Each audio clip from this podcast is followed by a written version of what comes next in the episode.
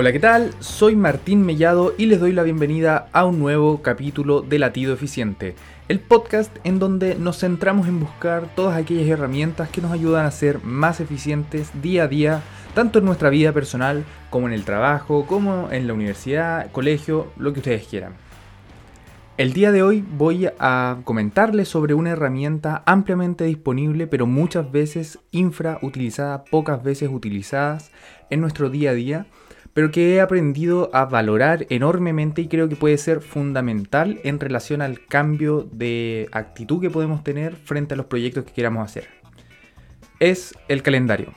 Suena muy aburrido que nombre un calendario, parece ser algo muy evidente, pero no sé si les ha pasado que dicen, están en la universidad, por ejemplo, es algo que me pasaba a mí también, tienen prueba X semana, entregar trabajos, asistir a reuniones eh, puntuales con compañeros de trabajo o, con compañeros de la universidad o asistir a em, algún tipo de evento, lo que sea, y de a poco van guardando todas estas actividades que tienen que realizar una semana puntual.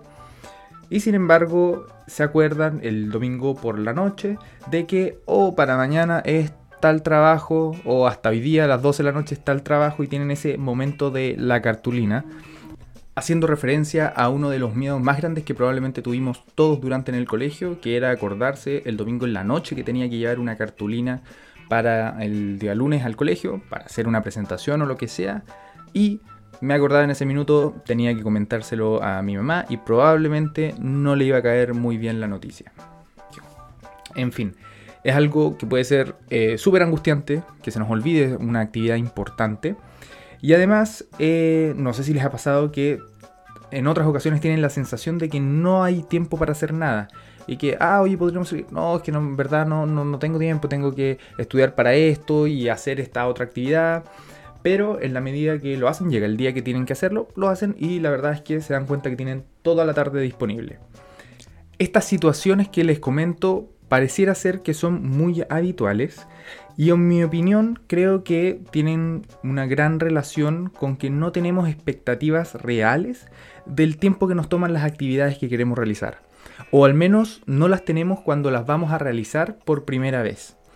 Es por eso que parte fundamental para revertir este problema pudiera ser el poder visualizar nuestro tiempo. Y para eso podríamos utilizar un calendario. Ahora, yo sé que no es mucha novedad a un calendario como no se me había ocurrido antes, pero no sé si ustedes efectivamente utilizan un calendario, o sea, pueden saber que el calendario es útil, pero uno, ¿lo utilizan? O si lo utilizan, ¿lo utilizan tanto en su vida personal o en el trabajo, o solo en el trabajo, o solo en momentos puntuales? Yo, por ejemplo, en la universidad lo utilizaba solo cuando me veía un poco abrumado con la cantidad de actividades que tenía que realizar para alguna semana o algún mes, pero no era de llevar un calendario de forma constante. Recientemente empecé a utilizar un calendario en mi trabajo, pero no, no soy de utilizar o no era de utilizar un calendario para mi vida personal. Y es por eso que empecé a utilizarlo y me di cuenta de que existen varios beneficios que me gustaría compartir con ustedes el día de hoy. Lo primero es que me permite visualizar las actividades según el día, la semana o el mes. Entonces yo por ejemplo tengo una fotografía de cómo va a ser mi semana y si es que voy a poder ir a alguna actividad o realizar alguna actividad extra si es que me la plantean en algún momento.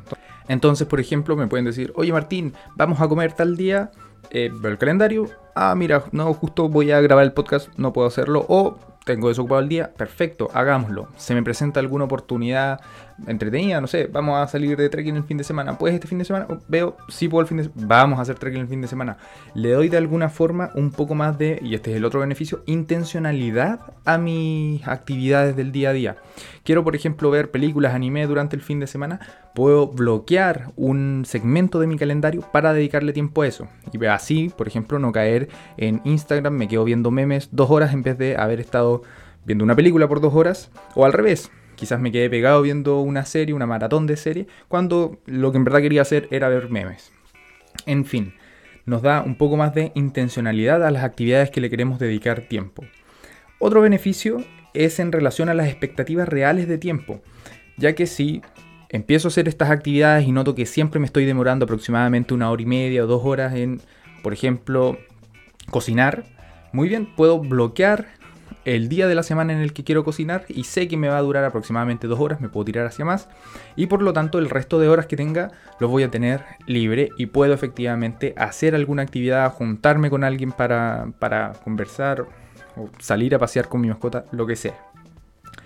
Otro de los beneficios es que te puede motivar a hacer tus proyectos, ya que si tienes la idea de que quieres aprender a tocar la guitarra, y es solo una idea y te compraste la guitarra, pero está ahí juntando polvo, ponerlo en tu calendario, tal día voy a dedicar una hora a tocar la guitarra, de alguna forma te compromete contigo mismo y puede motivarte aún más a hacer el proyecto y además evita que no agregues actividades que puedan impedir que tú le dediques tiempo a tocar la guitarra.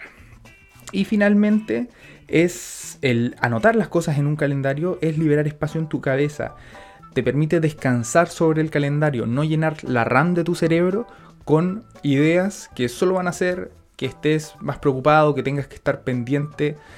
Eh, de alguna forma están funcionando en la parte de atrás de tu cabeza.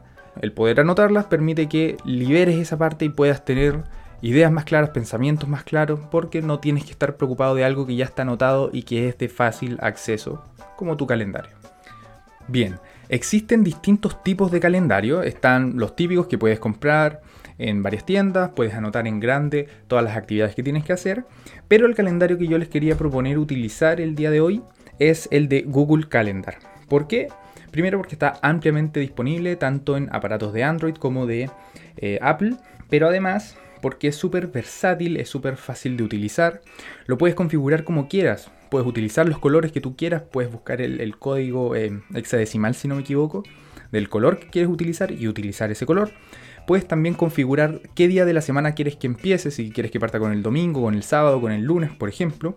Y también le puedes agregar varias zonas horarias. Entonces, si tú trabajas con alguien que está en Inglaterra, puedes tener la hora de Chile, Inglaterra, y así, si es que quieres agendar una reunión con esa persona, puedes ver el horario que más le acomode a los dos y no estar tan limitados por el tope horario. Por otro lado también puedes utilizar múltiples calendarios. Puedes tener un calendario dedicado a tu tiempo de ocio, otro calendario dedicado al tiempo que quieres hacer actividad física, otro calendario referente a tu trabajo, con todas las reuniones de tu trabajo. Entonces, en el mismo calendario Google Calendar puedes tener hasta 60 calendarios, si no me equivoco, o más, de distintas actividades y cada uno lo puedes configurar como tú quieras. Por ejemplo, tu calendario de reuniones del trabajo puede tener la configuración de que cada vez eh, que te toque un evento, o sea, una reunión en este caso, te envíe una notificación 30 minutos antes o el día anterior. O si tienes eh, un calendario dedicado solo a las pruebas que vayas a tener, que te envíe un mail o una notificación una semana antes. Lo mismo con los cumpleaños, que el día anterior te mande una notificación, lo que sea. ¿Me entienden? Entonces es súper útil el poder tener distintos calendarios.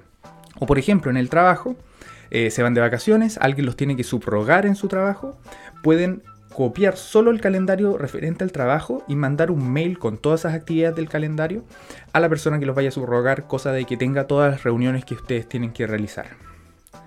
Además, permite que se puedan repetir las fechas. Entonces yo puedo poner, hacer un calendario de cumpleaños y poner que el 18 de noviembre se repita todos los años. Entonces no lo tengo que ir llenando cada año, sino que queda para siempre llenado. Y si en el, en el calendario de cumpleaños yo tengo que me notifique 10 minutos antes de ese día, entonces siempre me va a estar notificando los cumpleaños, no se me va a volver a olvidar un cumpleaños.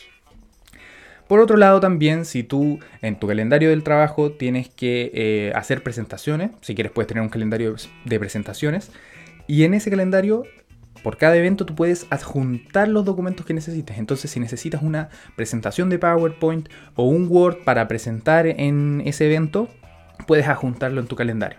Fácil acceso, puedes acceder tanto en tu computador como en tu teléfono. Es una herramienta en mi opinión, muy potente, muy fácil de utilizar. Hay un montón de tutoriales en YouTube de cómo utilizarlo.